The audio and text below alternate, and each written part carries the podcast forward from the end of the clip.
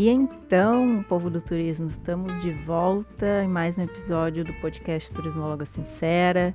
Demos aqui uma pausinha de umas duas semanas, né, porque é um desafio, digamos assim, trabalhar é, nesses tempos não só de pandemia, mas de crise generalizada aqui no Brasil. Né? Não está fácil para ninguém. O Brasil está tipo é uma carreta furacão desgovernada velocidade 5. Então, realmente dá uma dificuldade no nosso trabalho, mas hoje estamos de volta com mais um episódio que traz a relação do turismo com a cultura, mais especificamente com as expressões artísticas.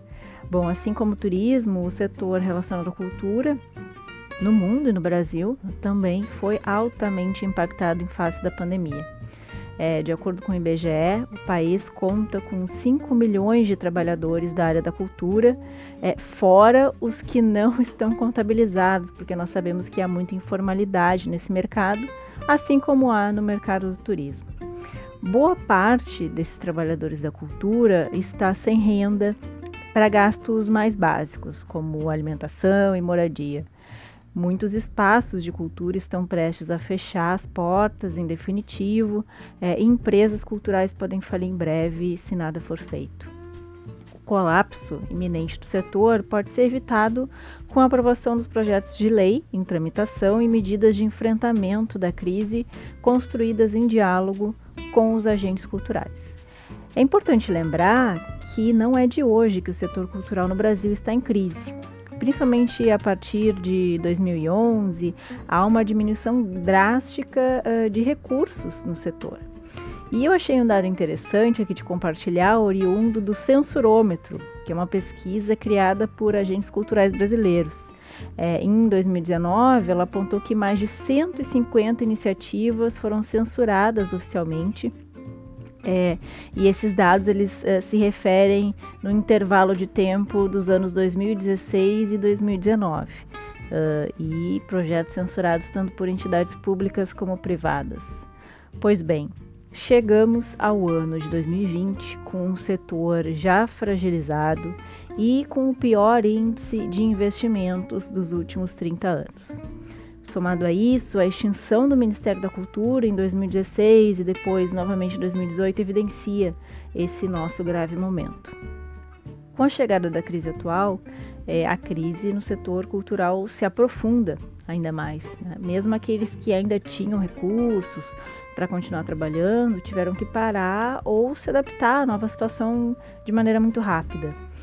Bom, uh, mas como forma de debater possíveis ações de apoio ao setor, bem como de valorizar as expressões culturais.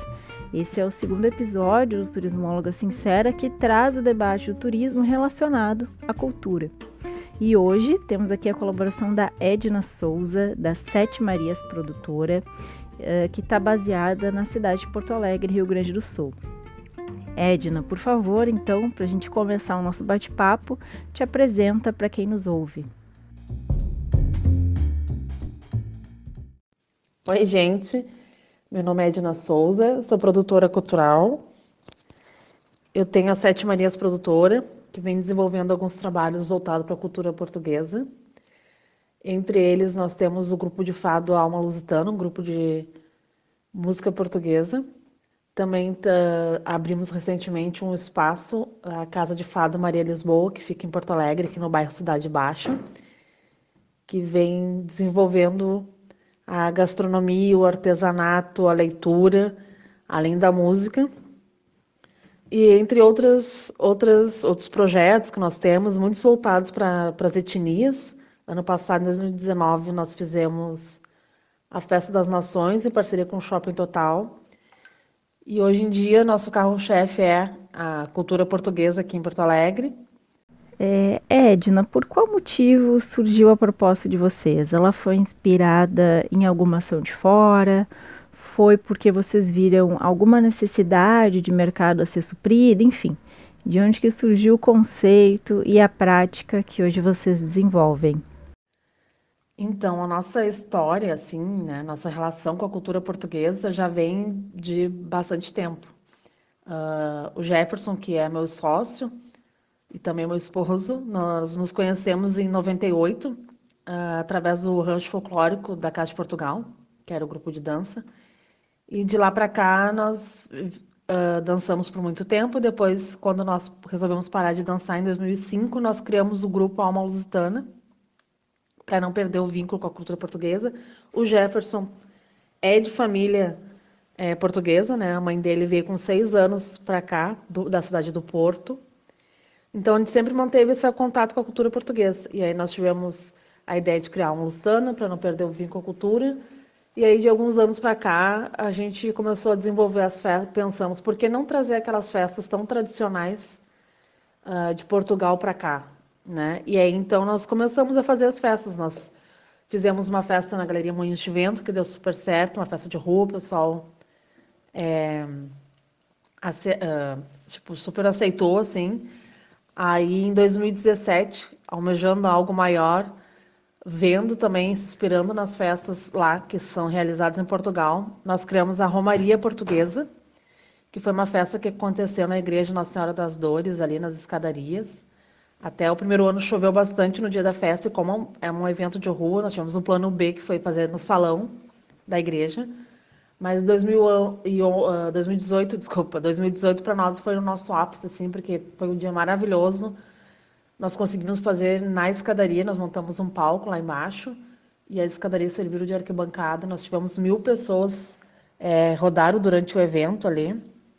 E a festa lá tem o palco, né, cultural que aí nós trouxemos dança, nós trouxemos leitura de poemas, nós trouxemos música portuguesa, não só o Alma Lusitana se apresentou, assim como é, os integrantes do Boinas Brancas, que foi o primeiro grupo de música portuguesa aqui é, de Porto Alegre, que eram formados por todos senhores portugueses, né? Uh, e também as barracas que traziam gastronomia, bebida típica, os artesanatos. Então foi uma festa super legal, assim, a Romaria Portuguesa. Que é uma festa que a gente trouxe para ser uma festa anual e é a maior festa portuguesa do estado. Depois nós começamos, uh, nós fizemos a fachada na nossa casa, tem uma paisagem de Lisboa, né? E de primeiro momento a gente só fez uma festa de rua, assim, a gente fechou a rua, colocou algumas cadeiras, a Lusitana começou a tocar na frente, daí tinha ali os bolinhos para vender, o, uh, os pastéis de Belém, enfim. Foi uma tarde portuguesa, mas a ideia não era fazer uma daquilo ali uma continuidade. Só que os vizinhos começaram a nos perguntar e aí a gente resolveu fazer uma próxima edição e uma próxima edição e surgiu o Fado na Cidade Baixa, que hoje já é uma festa tradicional aqui. Tivemos uma super repercussão, assim, tanto das pessoas quanto das mídias. Foi muito legal, assim, essa aceitação.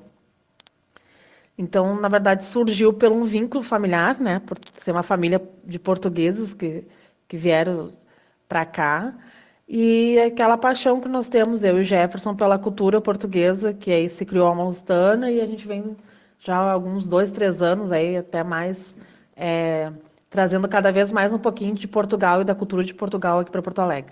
É, eu já frequentei algumas atividades promovidas pelo espaço e em todas as ocasiões o público compareceu em grande número.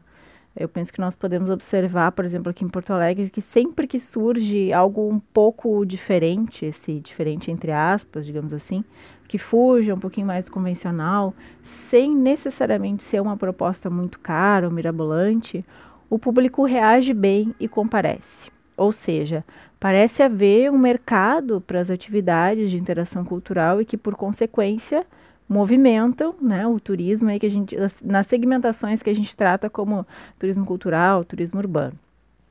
Como que tu avalia que é hoje é, o incentivo do poder público né, em relação às pastas do turismo e da cultura para essas atividades culturais?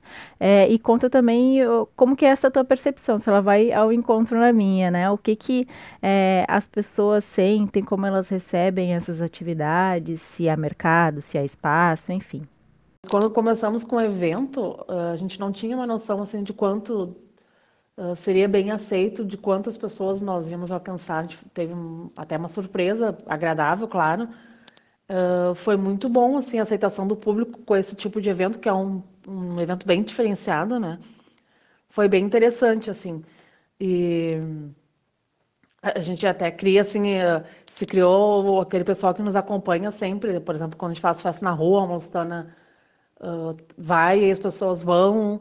Uh, a gente faz, tivemos já dois eventos dentro da casa de Fada Maria Lisboa e as noites foram lotadas. Inclusive, a primeira noite a gente teve que abrir a segunda, uh, porque o espaço não é um espaço grande, é um espaço pequeno e na verdade já estava super lotado. Ah, mas eu quero, mas eu quero. Então, super bem, super bem aceito, assim, foi uma surpresa para nós.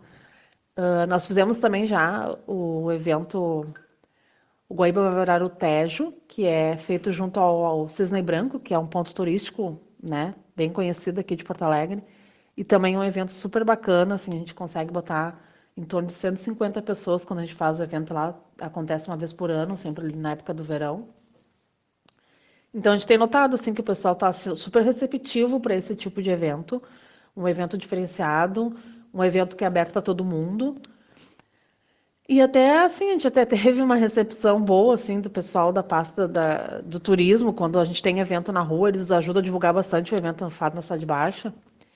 E a parte da cultura também, a gente acabou tendo uma aceitação legal, assim, porque, por exemplo, ano passado nós fomos convidados para participar do Natal, Natal Alegre, né, que foi aquele evento de final de ano que a prefeitura promoveu, e nós cantamos ali na Ponte dos Açores, que recém tinha sido é, reinaugurada, né? Porque ela ficou muito tempo fechada, enfim. E foi muito bonito, foi bem bonita a apresentação para nós, assim, foi muito é, importante, assim, porque o monumento, o monumento em si já fala, né? É o Ponto dos Açorianos, era uma entrega para a cidade, aí final de ano, assim, então foi muito legal, assim, a gente ficou bem feliz de, é, de poder participar. Claro que a gente acha sempre que, de repente, a pasta da cultura e do turismo sempre pode dar uma olhada um pouco maior, assim, a gente pode tentar desenvolver coisas é, que, de fato, não precisam de tanta investimento, né? Mas uh, mais um querer, assim, para fazer que as coisas realmente aconteçam e, e desenvolver coisas legais, assim, para a cidade. Ano passado, nós fizemos a Festa das Nações, como eu comentei antes, né?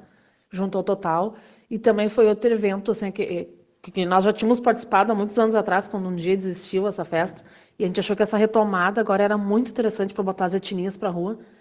E também foi outro evento assim que circulou 3 mil pessoas num único domingo. E a gente ficou muito feliz, assim, a felicidade das outras etnias participando da festa, assim, foi uma coisa bem legal que eu até levei, apresentei, né, o pessoal do turismo, da cultura, tá, que a gente estava trazendo de volta, porque eu acho que é uma festa que veio para ficar. E é uma festa super importante que a gente tem que, que manter e talvez ela precise de um olhar um pouco melhor, assim, um, mais carinhoso, digamos assim, por essas pastas para a gente poder desenvolver um bom trabalho. Bem, por conta uh, do cenário de pandemia, as atividades culturais presenciais sofreram então esse grande impacto negativo, né?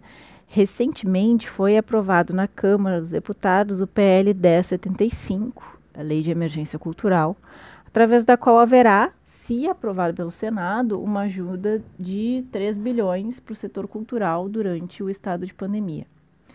Pois bem, vi em redes sociais aí da vida, né, inclusive numa página relacionada à música, né, o seguinte comentário sobre este PL: melhor teria sido aprovar esse dinheiro para a saúde. Bom, sem tirar aqui o mérito óbvio da necessidade da verba para a saúde, eu gostaria que tu comentasse sobre essa percepção que algumas pessoas insistem em manter é, sobre a cultura e os, trabalha os trabalhadores uh, da arte em geral. Né? Primeiro, porque há uma parcela de pessoas que não entende a importância das manifestações culturais, que parece não refletir sobre a importância das manifestações culturais. Né? Aliás, a arte é que está nos ajudando e muito a atravessar essa crise, né? mantendo um pouco da nossa saúde mental, por exemplo. E segundo, porque parece que a cultura e as suas manifestações não merecem ser remuneradas, né? Ou seja, há uma percepção do tipo, ah, as pessoas né, não precisam pagar nada, não precisam comer, né? Não tem que pagar funcionários, não precisam se manter, né? Parece que não há trabalhadores envolvidos né, no setor da cultura.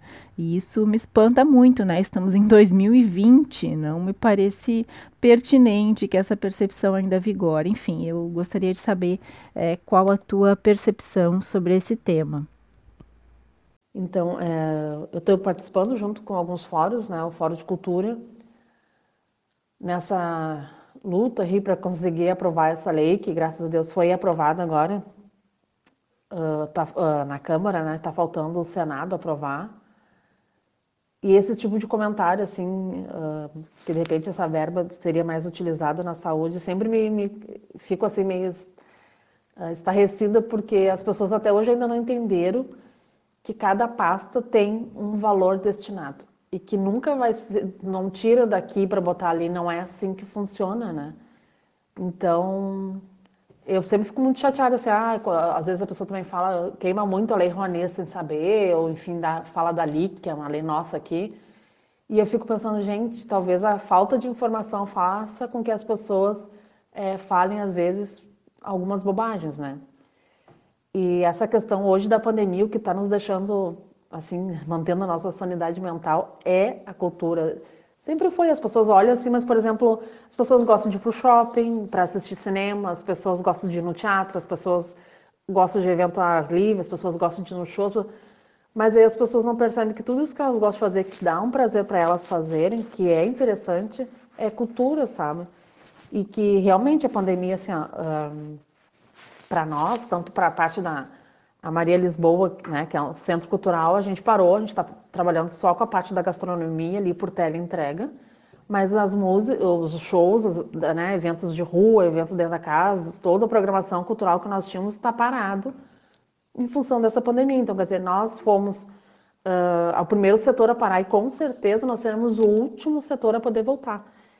Então, assim, e, isso, assim, eu falo por mim, mas eu também falo por muitos outros uh, tanto produtores cultural, o pessoal da técnica, o pessoal, os outros músicos, a gente tem muita gente que trabalha com a cultura, e aliás, trabalha e vive da cultura e que precisa, né, ter ali um respaldo, porque daqui a pouco tu está trabalhando e de uma hora para outra parou tudo e tu não tem uma previsão de quando vai voltar. Isso é o pior.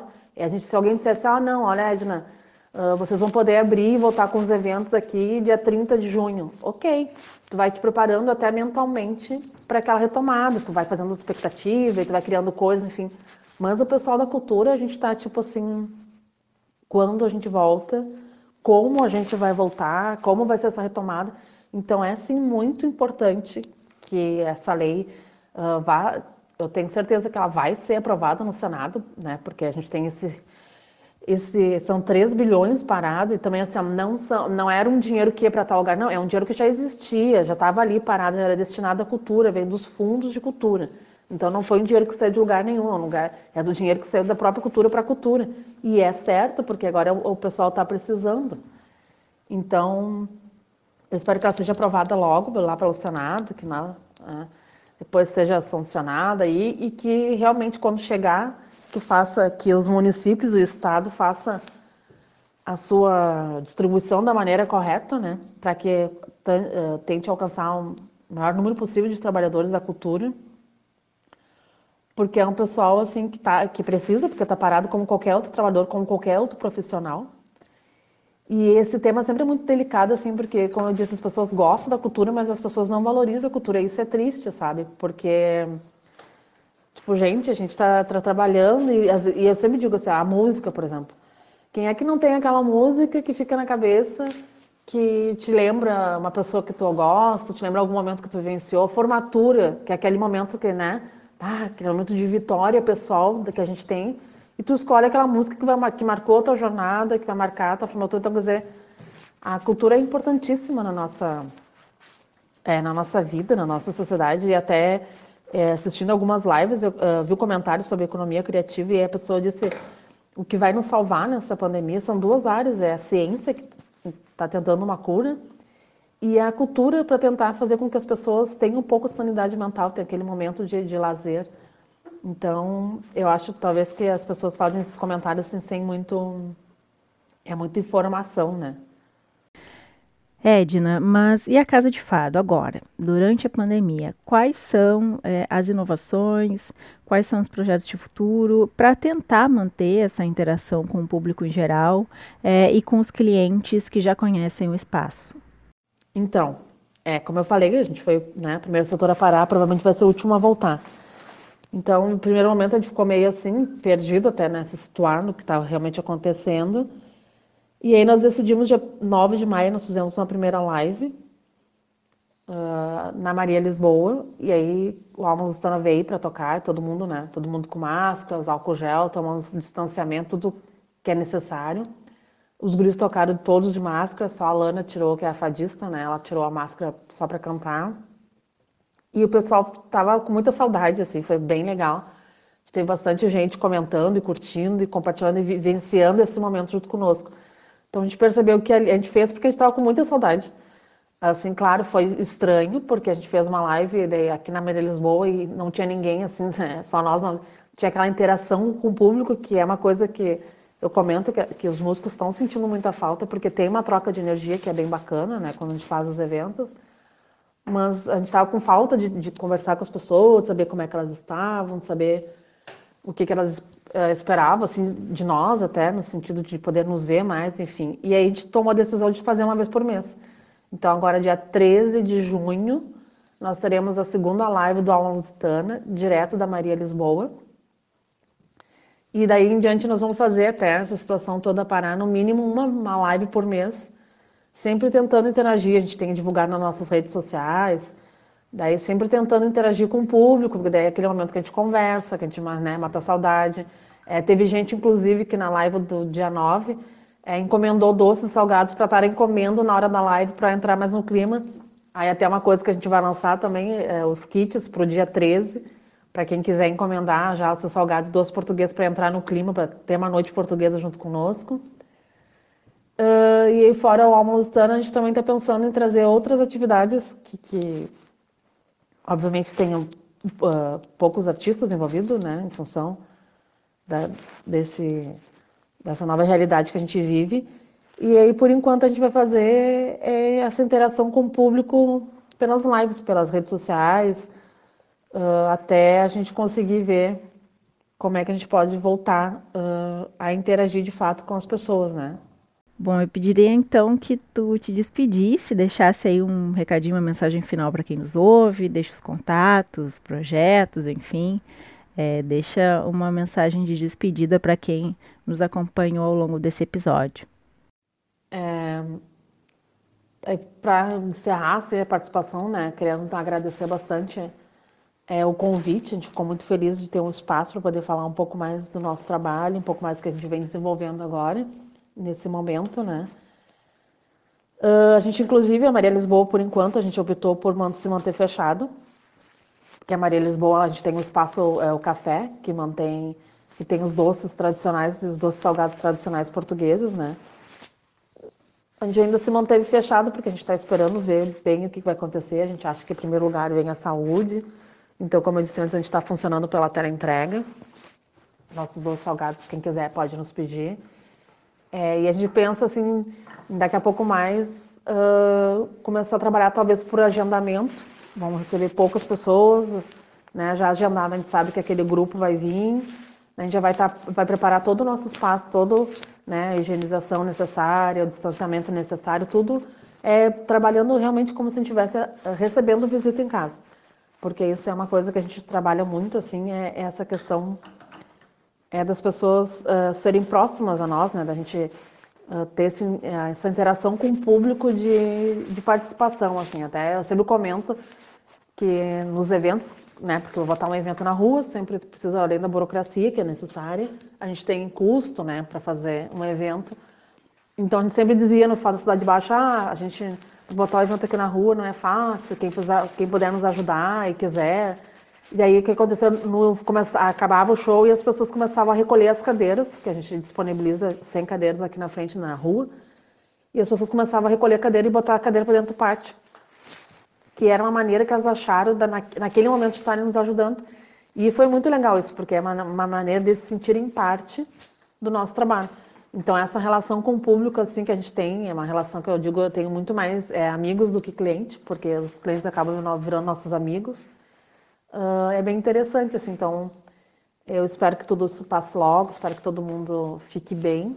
Quem puder, fique em casa e que a gente possa, assim, é, por enquanto, vamos interagir pelas redes sociais, nos mande nos recadinhos lá, assista nossas lives, repeça nossos doces e que quando tudo isso passar a gente vai poder se ver e fazer uma grande festa e uma grande retomada de todas as atividades que a Maria Lisboa vem trazendo um pouquinho mais de Portugal aqui para Porto Alegre. Então, muito obrigada de novo, Fernanda, pelo convite. E ah, posso fazer uma propagandinha aqui, quem quiser é arroba Maria Lisboa Fados e arroba Alma Lusitana BR. Nos curtam lá, acompanhem nosso trabalho e um beijão.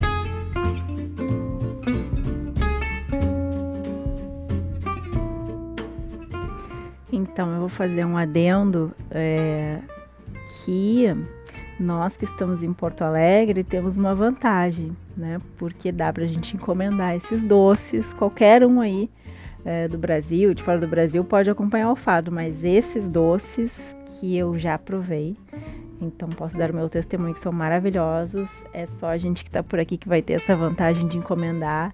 É, sugiro que acessem a, a, página, porque assim, só de olhar as fotos, o meu percentual de alma lusitana já aflorou, mas eu também já engordei aí uns 5 quilos só com as imagens desses doces.